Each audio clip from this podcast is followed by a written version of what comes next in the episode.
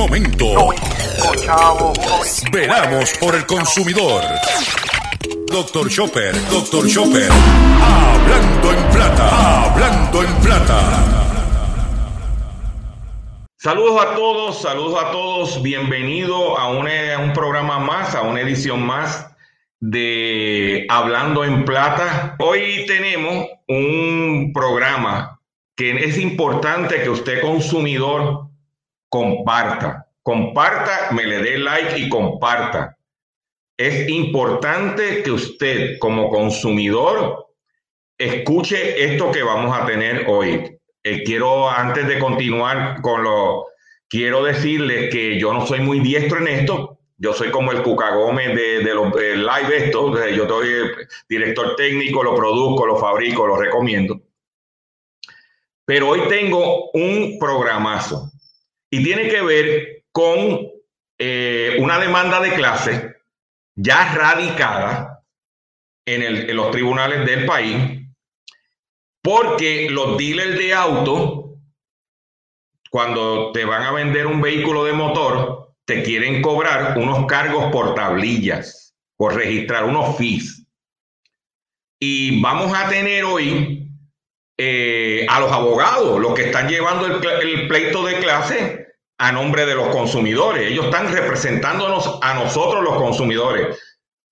Este, y le vamos a preguntar si, usted tiene que hacer algo. Le tenemos un sinnúmero de preguntas, pero esta gente que está hoy, que están sacando de su tiempo de estar en su familia, para estar conmigo hoy por la, mañana, le van a, son los que nos representan en, en, los tribunales en este pleito de clase que lleva desde el 2017 y él me puede, el abogado más adelante me puede eh, eh, eh, corregir y que es importante que usted como consumidor sepa sus derechos, sepa cómo se brega con los autos. Yo te voy a dar una cifra bien sencilla antes de entrar con los abogados.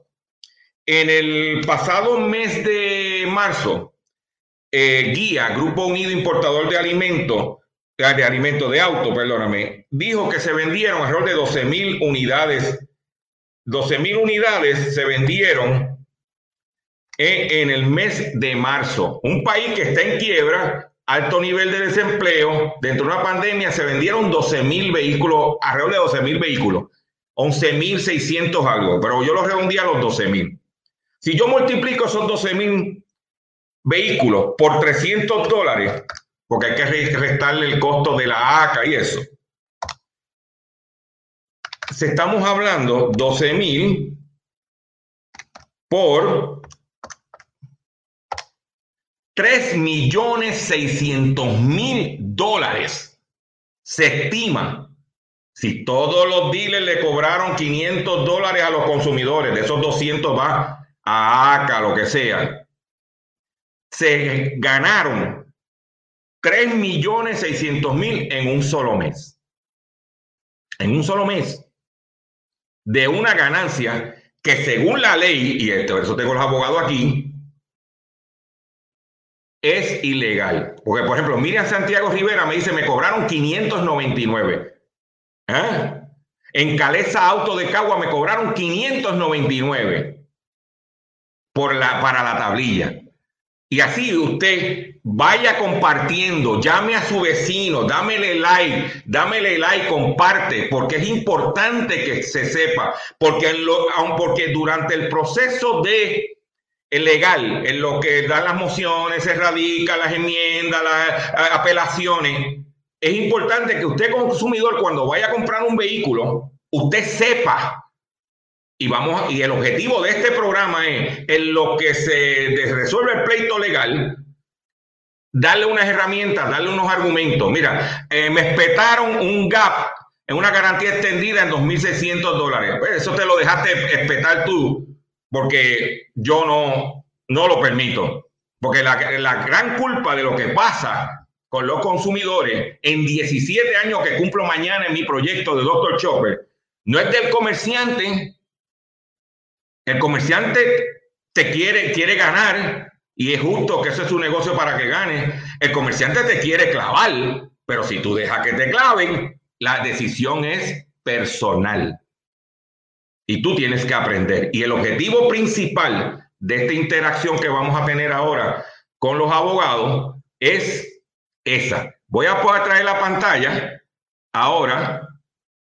Voy a traer la pantalla a los licenciados, el, de mano derecha, eh, para los efectos, eh, para, para efectos de récord, eh, licenciado, ¿se pueden identificar, por favor? No se oye, no se oye. Ahora, yo soy Rafael Peña Ramón. Yo soy Rafael Peña Ramón. Aquí Guillermo José Díaz Colón.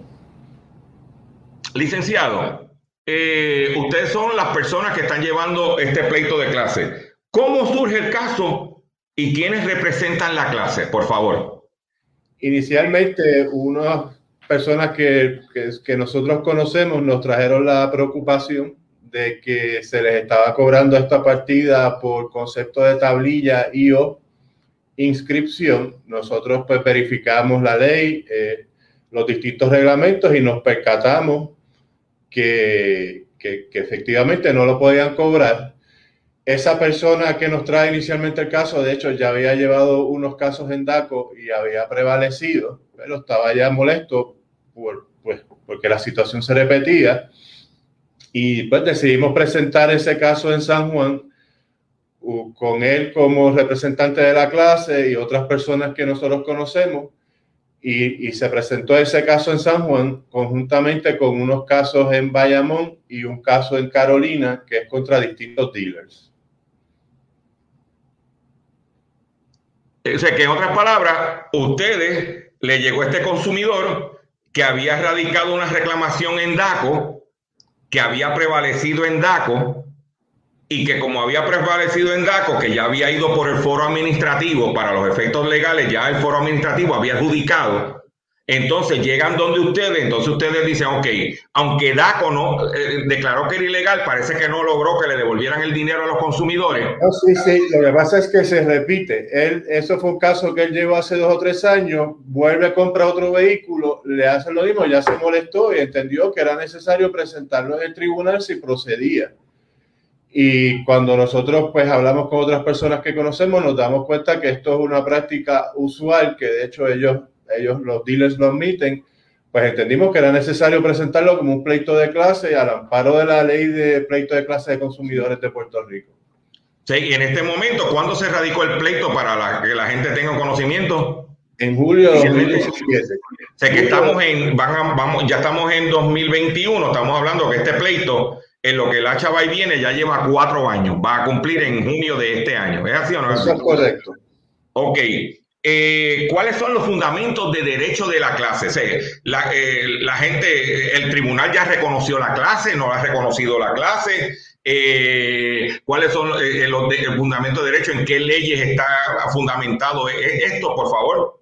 El pleito de clase todavía no se ha certificado. En Puerto Rico existe, como le mencioné, una ley de pleito de clases de consumidores de, de, consumidores de, productos.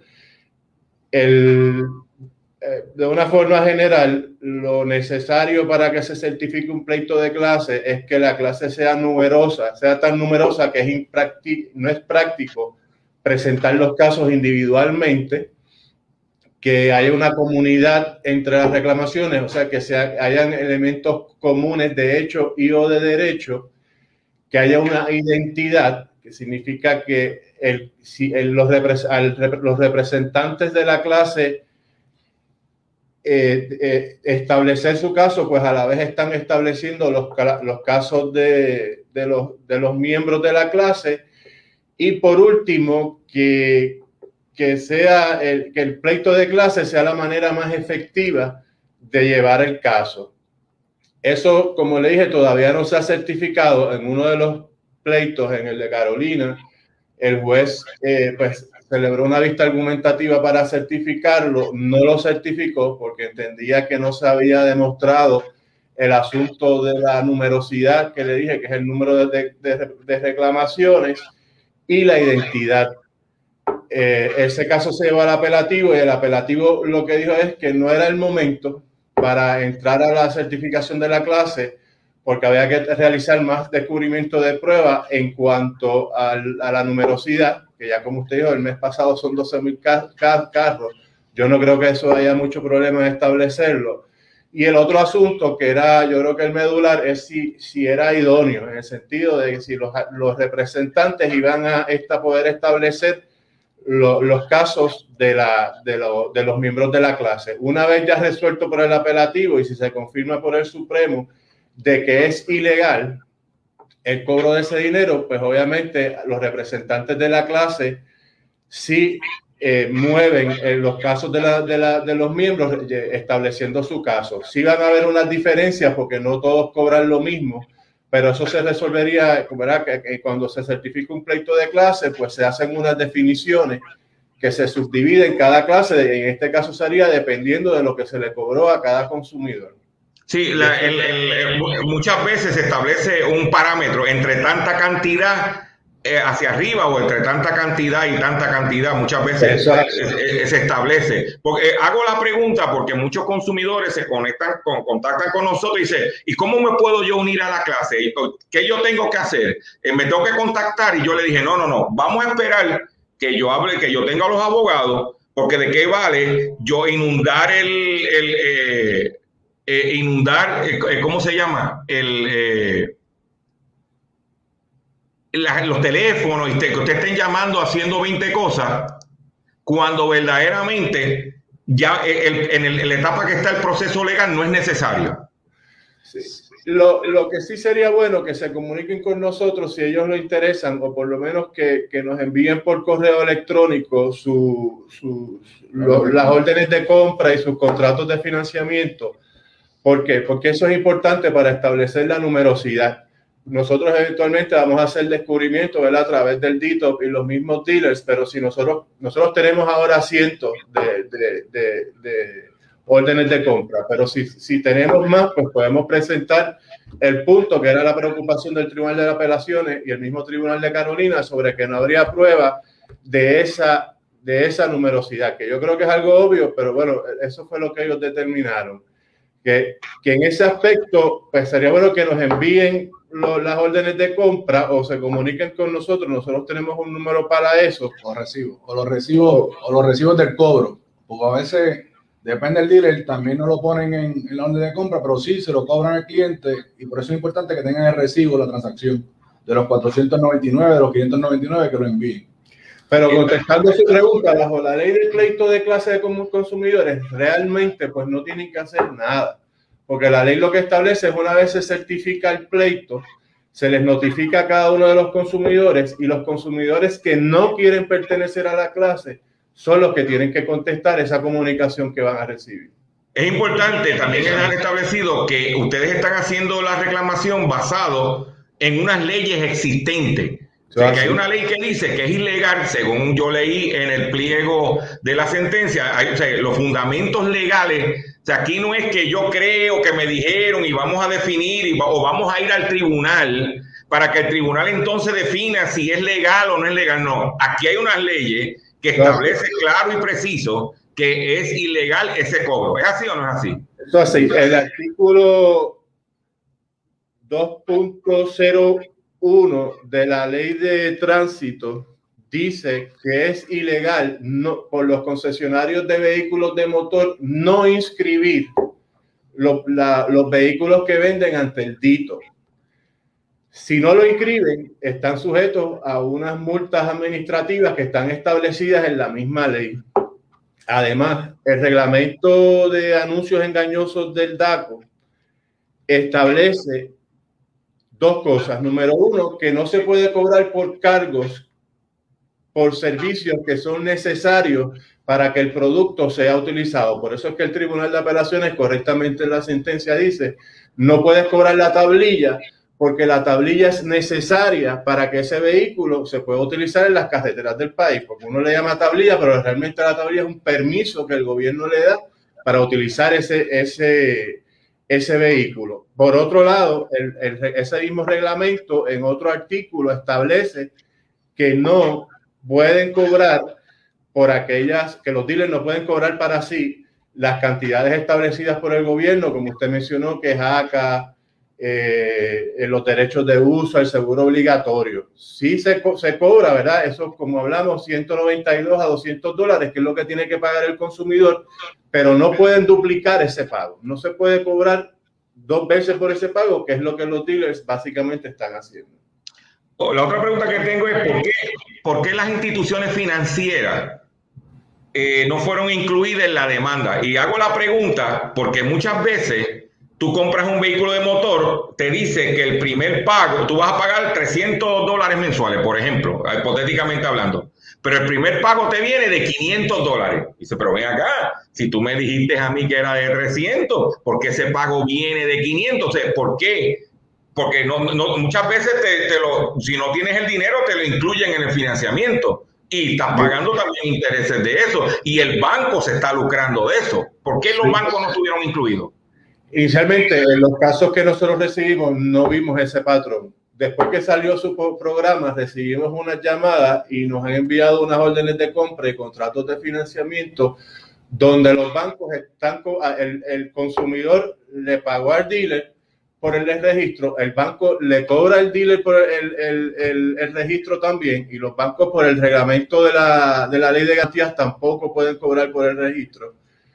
Y no solo eso, se lo, se lo cobran en el primer mes, como usted dice, le dicen que no se lo van a financiar, pero la misma cantidad la ponen en el, en el financiamiento, o sea que se está pagando eh, en el primer mes de pago, más se financia, se financia, se está pagando dos veces con unos intereses.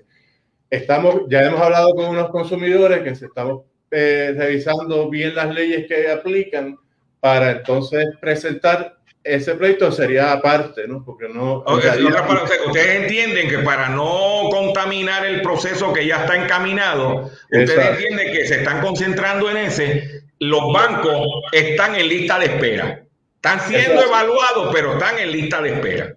Es lo que estamos hablando. Ok. La otra pregunta, eh, ¿cómo es, como, como, parte del proceso de información, además de la estipulada en la sentencia del operativo, ¿Qué es importante que los consumidores sepan? De los consumidores, aparte de lo que, porque, por ejemplo, ya los dealers fueron y radicaron una moción eh, de reconsideración en el apelativo. ¿Ok? Basado en unos fundamentos que fueron los mismos que trajeron que no al lugar o trajeron argumentos nuevos o hicieron cosas que ustedes entienden que son descabelladas desde el punto de vista legal, ustedes son abogados de experiencia. ¿Pudieras hablarme de eso? Sí, yo no voy a decir que son descabellados, ¿verdad? Pero. Claro, este, tiene que mantener su, su, ética profesional porque son compañeros abogados en el otro lado, pero. Eh, vamos. Pero son básicamente los mismos argumentos. Ellos inicialmente en el pleito, su posición era que no, no era una obligación. Durante el pleito, como se ha ido estableciendo que sí existe la obligación, ahora, ahora su punto básicamente es decir, mira, yo estoy obligado por, por ley pero la ley no me prohíbe cobrar por ese servicio, lo que es ridículo, ¿verdad? Y eso también lo digo con mucho respeto a los compañeros, porque si existe una obligación, pues no hay nada que negociar, que es lo que resolvió el Tribunal de Apelaciones, porque si usted se niega, yo le voy a vender a un carro a usted. Y, y de buena fe le digo, señor Arbelo, yo no, yo no puedo cobrar este servicio para inscribir el vehículo, pero si usted amablemente me da 300 dólares, yo se lo agradeceré. Y usted me dice que no, ¿qué yo tengo que hacer? Inscribir el vehículo porque la ley me obliga, sin costo alguno.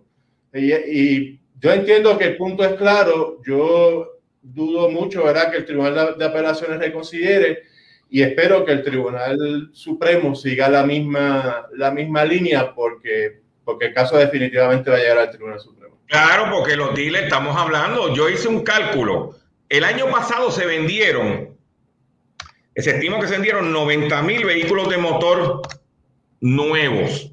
Si yo multiplico esos 90 mil por 300 dólares, estamos hablando de que el año pasado, en un solo año, se tumbaron 27 millones de dólares en cargo.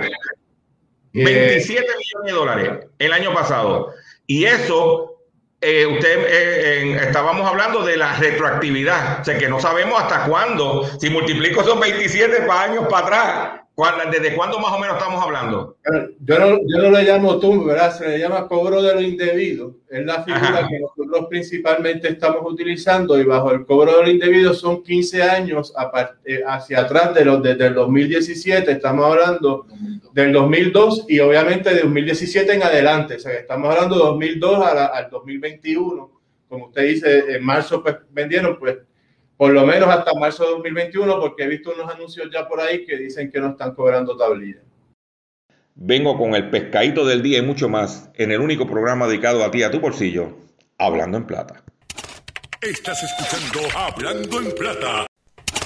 Estás escuchando Hablando en Plata. Ok, la otra cosa que tengo, la otra pregunta que tengo, ¿por qué existe diferencia por el carro que yo compro. O sea, si yo compro la tablilla y acá es más o menos fijo. Si yo compro un Kia eh, Río o un Nissan eh, eh, Sentra, pues me o un Yari, me cobraban 500, pero si compraba un BM me cobraban mil pesos. Porque, ¿cuál es la diferencia? ¿O es que por dependiendo del carro es que te ganan más?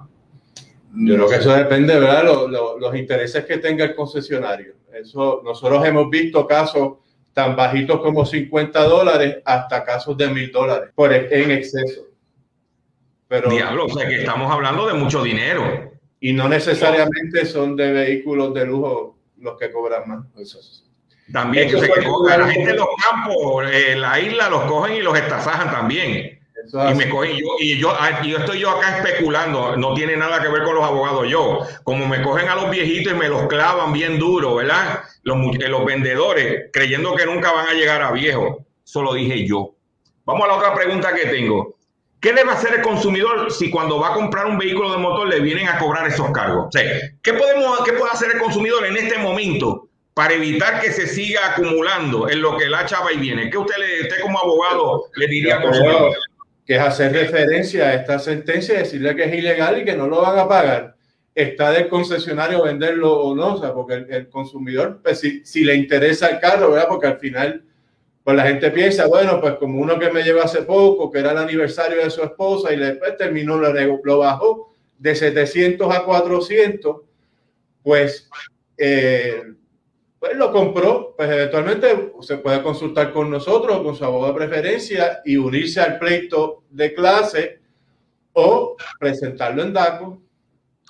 La otra pregunta que tengo, ¿qué debe conocer el consumidor? Porque muchas veces te llevan al dealer con a publicidad, entre comillas, engañosa. Te dicen, te regalamos la tablilla, pero cuando vas a pagar, Dice, no, yo te regalo la tablilla, pero los trámites te los cobro.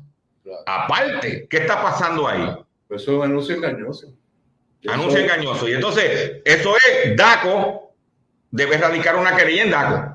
Una querella en DACO o unirse al pleito de clase, porque precisamente ese es el pleito de clase, pero quiero aclarar que el, el dealer sí puede cobrar, ¿verdad? Porque para que la gente esté clara, la tablilla lo que se llama tablilla o permiso de uso tiene unos costos establecidos por el gobierno, que son alrededor de, de 40 y pico dólares por el derecho de uso.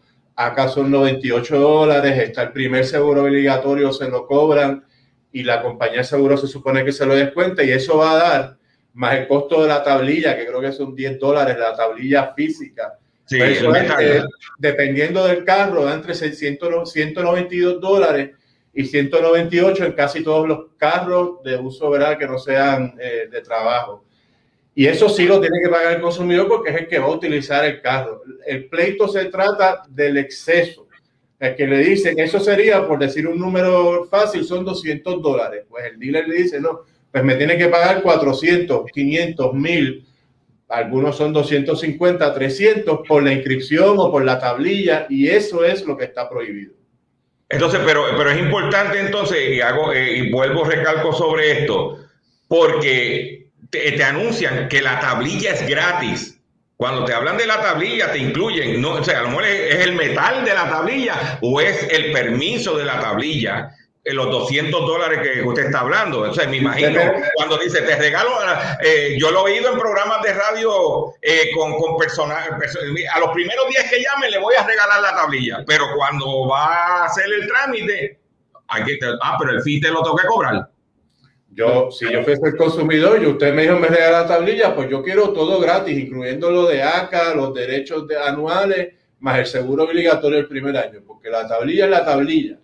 Pero eso es un asunto, el, el consumidor tiene que, que, ser fuerte y establecer su punto ahí, si no, comunicarse con su abogado y presentar el caso en DACO o unirse al pleito de clase con nosotros.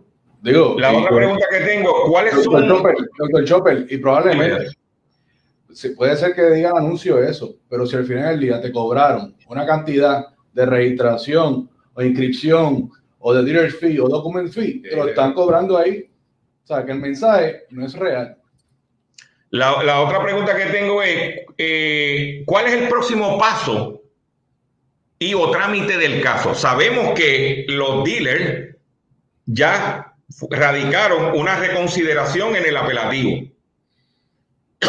¿Ok? Ustedes contestaron a esa reconsideración, me imagino, porque o lo dejaron que como está tan clara la cosa, que ellos pataleten allá y nosotros no vamos a gastar papel y recursos en el tribunal porque ya ustedes dijeron lo que había que decir. el reglamento del tribunal de, de, apelaciones no nos obliga a oponernos. es, opcional, pero si nosotros nos vamos a oponer, eh, tenemos hasta el miércoles de esta semana, son 10 días desde la última moción de reconsideración. Como dije antes, yo no creo, la, la, opinión del, apelativo fue unánime entre los tres miembros del panel, sé que yo no vislumbro una...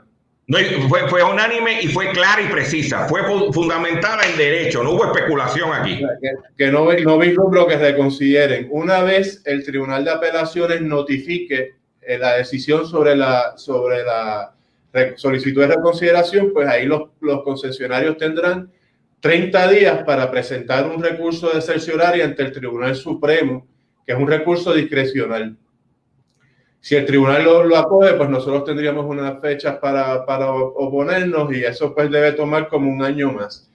Si el Tribunal Supremo no lo acoge, pues el caso volvería al Tribunal de Primera Instancia y ya básicamente pues entra, comenzaría el proceso de certificar el pleito, porque ya la, la, cuestión en los méritos se resolvió. Un detalle bien importante, usted que me está viendo, eh, con consumidor, que me está escuchando, está viendo, y que necesito que comparta esto, porque aquí en Puerto Rico, si el año, el mes pasado se vendieron 10 mil, eh, 12 mil unidades, alrededor de 12 mil unidades, si el mes de febrero se vendieron más o menos, o sea, que los primeros tres, tres meses del año, se han vendido sobre 30 mil unidades de vehículos de motor nuevo. Y el año pasado, con todo y pandemia, se vendieron 90 mil, casi 90 mil unidades. Y si yo tengo 280 personas aquí y ustedes se encargan de que compartirlo con otros, es importante que se vea la fuerza, porque la fuerza influye a los tribunales. Porque ¿qué estamos peleando nosotros los consumidores? Estamos peleando con unas compañías que no van a querer devolver, como el año pasado, 27 millones de dólares a los consumidores que ya se echaron en el bolsillo, que ya se compraron la lanchita, que ya, tú me entiendes, se injertaron pelo, como digo yo. ¿Ok? Y esa gente, básicamente nosotros necesitamos que se atienda a esa situación. Y yo necesito que usted comparta este live. ¿Ok? Que usted comparta esto. Y yo quisiera, licenciado, lo voy a poner eh, para que usted eh, eh, le explique a los consumidores qué tienen que hacer, dónde tienen que llamar, por favor. Para entonces algunas preguntas. A nuestra oficina, Peña Ramón Company Law Firm, al 787 977 9595. Está, está en mute. ¿Tienes una dirección de correo electrónico? Sí.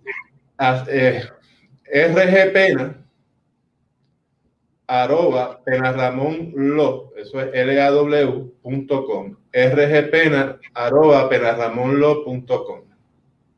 Sí, y entonces eh, la gente va a poder comunicarse con ustedes. Eh, yo estaba viendo que entre los dealers está este la gente de Triangle, de, de Triangle, también Flagship, los dealers de, de, de, de Bella International están metidos ahí.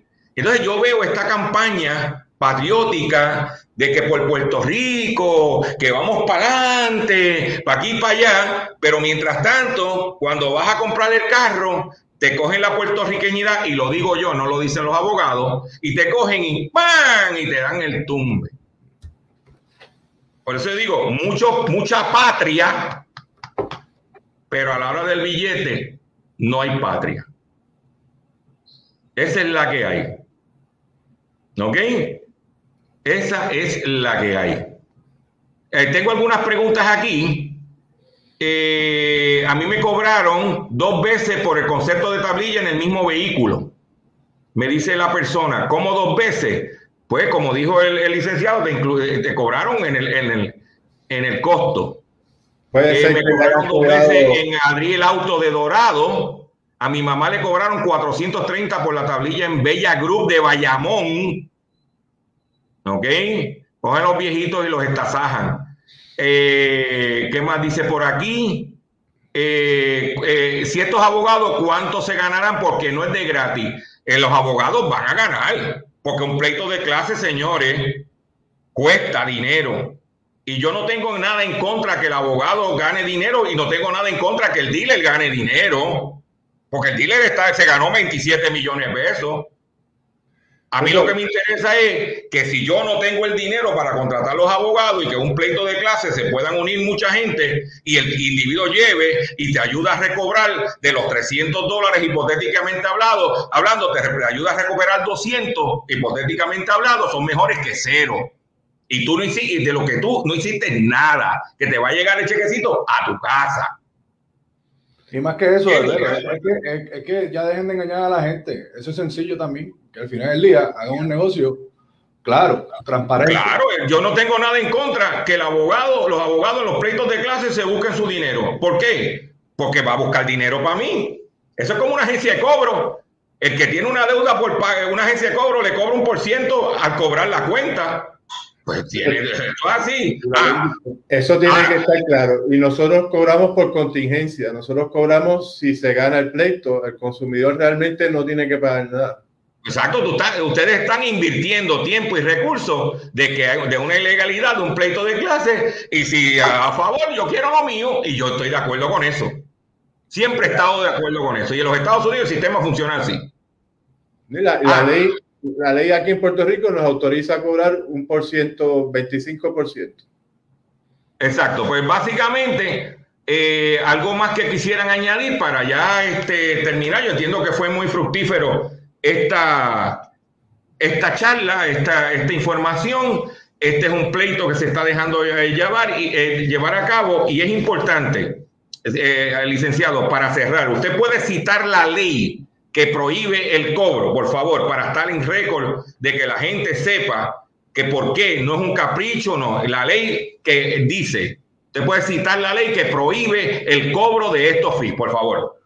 Citar primero la ley de vehículos y tránsito, el artículo 2.47, que dice, será ilegal dejar de gestionar el vendedor de un vehículo de motor, arrastre o semiarrastre dentro de los 15 días a partir de la fecha de la venta la, inscripción del mismo en el Departamento de Transportación y Obras Públicas cuando el vendedor fuera una persona dedicada a la venta de vehículos de motor, arrastres o semiarrastres. Y toda persona que viole esta disposición incurrirá en una falta administrativa y será sancionada con una multa de 200 dólares.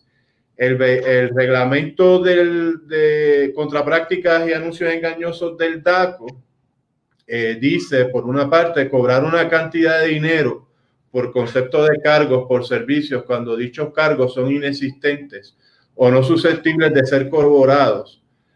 No pueden grabarse con cargos adicionales separados del pleito los servicios básicos accesorios cuando dichos servicios son necesarios y no opcionales que se ofrecen para que el consumidor reciba el bien o servicio principal que se ofrece. Y por último, el mismo reglamento del DACO dice que los gastos de registración de un vehículo de motor en toda compra-venta no deberán exceder las cuantías establecidas para dicha transacción por el Departamento de Transportación y Obras Públicas. Todo gasto atribuible a dicha transacción deberá ser claramente desglosado por el vendedor en el contrato de compra-venta y no se podrá cobrar doblemente por la misma gestión. Eso son básicamente. Y por último, licenciado, yo tengo una cruzada que llevo años en esto. Yo mañana cumplo 17 años de este proyecto. De que la gente no firme el contrato en blanco cuando compra un vehículo de motor. ¿Eso así? Número dos, que lea las letras pequeñas del contrato. Pero esto es lo que hace el dealer. El dealer te lleva, te acorrala a las 5 de la tarde, que tú estás loco por irte para que tú firmes en blanco. ¿Tiene derecho el consumidor de exigir de antemano el contrato que va a firmar de compraventa? Sí. Seguro. Seguro. No que yo voy a comprar un carro y yo le digo al, al, al dealer, sí, te voy, yo voy a comprar el carro, pero envíame de antemano por email, porque ahora todo está tecnológico. Yo quiero que tú me envíes el contrato de antemano para yo verlo, leerlo con calma, para que cuando vaya a firmarlo, sepa lo que voy a firmar. Sí. Eso, eso es un derecho que tiene todo consumidor. Es un derecho que tiene consumidor. Porque el dealer dice, ah, yo no puedo sacar esto de aquí porque esto es confidencial. No, no, no, no, no. Dámelo. Que yo lo quiero ver de antemano. Voy más allá. El, el reglamento de garantías exige que el consumidor, perdón, que el concesionario le entregue al consumidor el reglamento del DACO aplicable a su transacción y no lo están haciendo. No le están, porque claro, no le va a decir que es ilegal cobrarle por los 300. Por eso que no le están entregando el reglamento.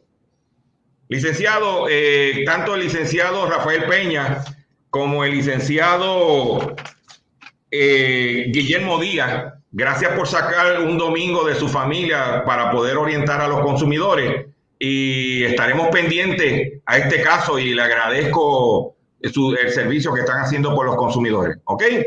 A la orden siempre. Quédese aquí conmigo porque vamos, ya ustedes han visto eh, tuvimos a los abogados, el licenciado Guillermo José Díaz con nosotros y también tuvimos al licenciado, eh, tengo el nombre aquí, Peña, eh, explicándole a ustedes el pleito de clase, lo que está pasando. Tengo aquí, ellos dicen que están regalando la tablilla, pero me están clavando con el contrato en letras pequeñas, dice José M. Santiago. Eh, el señorial Auto Mitsubishi Ponce me cobró por gastos de trámite de registración y tablilla sin orientarme después de haber firmado. Roland Martínez le cobraron 595 de dealer fee. ¿Eh? O que cuando vienes a ver, ¿eh? Mitsubishi señorial de Ponce 495. O sea, cuando vienes a ver, esto es lo que hay. Yo voy a terminar este live porque tengo cosas que hacer. Y yo lo único que le pido como de costumbre son tres cosas. Número uno, dámele like. Dámele like, importante que me le des like. Segundo, comparte, es importante para que este pleito de clase llegue con, hay importante que usted lo comparta. Aquí prácticamente todo el mundo compró un carro. Hay que compartirlo. Y número tres, regístrate en mi Facebook. Porque si tú te registras en mi Facebook, esto me va a dar fuerza y yo voy a seguir haciendo este tipo de cosas en beneficio de los consumidores. Te estoy trayendo esta información. Mañana, un día como mañana, 12 de abril, nosotros hace 17 años, formalmente iniciamos lo que se conoce doctorchopper.com. Hemos sido consistentes por 17 años. Solamente nos interesa que usted haga su parte. Solamente te pedimos que hagas tu parte. No te pedimos más nada vienen, señores, en vez de dar para adelante, dicen que, vamos para atrás. Eh, ayer, eh, domingo, se celebró en la República Dominicana el Día Nacional del Café. Yo no sabía, yo sabía que los dominicanos estaban importando café, pero yo no sabía el nivel de la importación de café. Están como nosotros, que el 95% del café que consumen los consumimos los puertorriqueños o que se consume en Puerto Rico es mexicano. Pues la República Dominicana celebró ayer el Día Nacional del Café bebiendo producto importado. Óyete esa. La República Dominicana celebra cada 11 de abril su Día Nacional del Café, aunque el producto que se consume en el país es principalmente de origen extranjero, ya que la mayor parte de la producción local se exporta. En el 2020 el país importó 2,3 millones de dólares en café para cubrir la demanda según datos del Ministerio de Agricultura y exportó este cultivo con valor a 7.3 millones. Esta cifra, aunque supone un descenso en las ventas de cerca de un 42% con respecto al año anterior, muestra el esfuerzo de los productores dominicanos en mantener las exportaciones principalmente a Europa para no perder este clásico nicho del mercado. La tendencia a la baja en los niveles de exportación frente a la importación muy superior se viene produciendo desde hace ocho años y es consecuencia esencialmente del hongo de la roya y en menor medida una plaga de broca y un insecto que afecta al fruto. ambos fenómenos afectaron gravemente la planta del café eh, del país a partir del 2010 y supieron la pérdida de miles de hectáreas de plantación en Centroamérica y el Caribe. ¿Mm? Pero están importando café Dicen que están trayendo café de Vietnam. Para que lo sepa. Mm. Dice que la producción nacional todavía no se ha recuperado a niveles previos a la epidemia. Igualito que aquí, señores. No, que voy para la República a tomar un buen café dominicano, muchacho, que es como el de aquí. ¿Eh? Eso es la realidad. Pero condenan por fraude a seis meses de prisión a la mendiga millonaria. La mujer fue detenida por las autoridades justamente mientras se cambiaba de ropa dentro de un lujoso automóvil para empezar a pedir limosna. El tribunal de la ciudad marroquí de Agadir ha condenado a siete meses de prisión a una mujer que se hacía pasar por una pordiosera, la acusada apodada en las redes sociales como la mendiga millonaria, fue declarada culpable de fraude. Según los medios locales, la mujer poseía un auto caro y vivía con su madre y sus hijos en un apartamento de lujo en medio de Agadir, decidido a complementar sus ingresos mendigando cuando no tenía suficiente dinero para mantener su ostentoso estilo de vida para no mantenerse en, ¿ah? pues le llaman la mendiga millonaria. ¿Eh? Esta otra noticia que quiero compartir con ustedes, que cuando yo la vi, yo dije, pero no puede ser. En Estados Unidos, un país que tiene eh, alimentos. Dice que la inseguridad alimentaria persiste específicamente entre, entre niños y personas mayores en los Estados Unidos.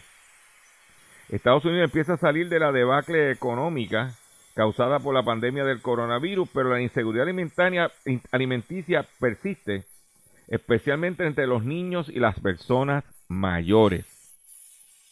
En todo el país hay centros de asistencia de alimentos eh, que siguen repartiendo más comida fresca, enlatada o empacada que antes de la pandemia.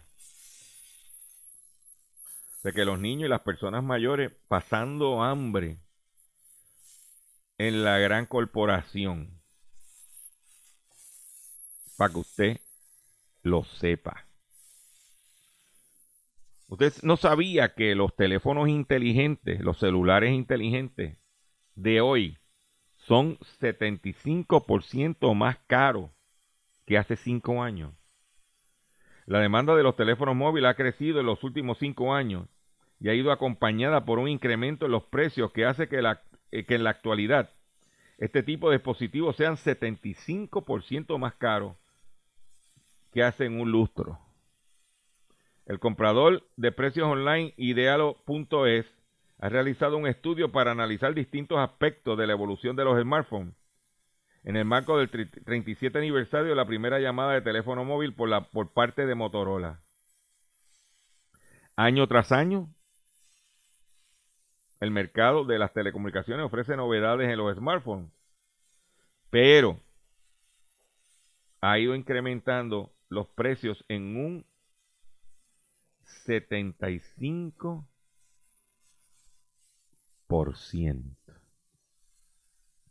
Por otro lado, el buque que estuvo encallado de contenedores, el Ever Given, está siendo secuestrado por el gobierno de Egipto, porque el gobierno de Egipto quiere que se le pague casi un billón de dólares por los costos y la pérdida de ingresos que causó el barco haberse atascado en el canal de Suez.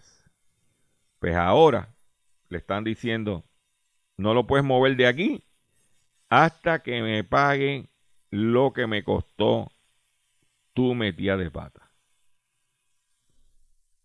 Con esta noticia me despido de ustedes por el día de hoy. Le agradezco su paciencia, le agradezco su sintonía. Hoy ha sido un programa un poco atípico, ¿verdad? Información, pero con música y, y celebrando nuestro 17 aniversario. Esperamos estar mucho tiempo más con ustedes. Comparte este programa, visite mi Facebook, comparta todo lo que estamos haciendo. Es importante que este proyecto continúe evolucionando y solamente eh, no está en mis manos, está en nuestras manos de echar hacia adelante. Le agradezco su paciencia, le agradezco su sintonía y nos vemos mañana, si Dios lo permite, en otra edición más del único programa dedicado a ti, a tu bolsillo, Hablando en Plata. Y mi drink son caos, miseria y masacre. Reggaetoneando. Y esta es la historia de un gatito triste y solo que perdido en la ciudad solo tenía una angustia y era encontrar a sus papás. Vinagrito es un gatito que parece de algodón. Es un gato limpiecito, enanito y juguetón. Le gustan las sardinitas y es amigo del ratón. Es un gato muy sociable, mi gatito de algodón. Vinagrito, Está chido mi gatito. gatito. vinagrito, Un gato esponjadito, un gato sabrosito, vinagrito. vinagrito, Está chido mi gatito.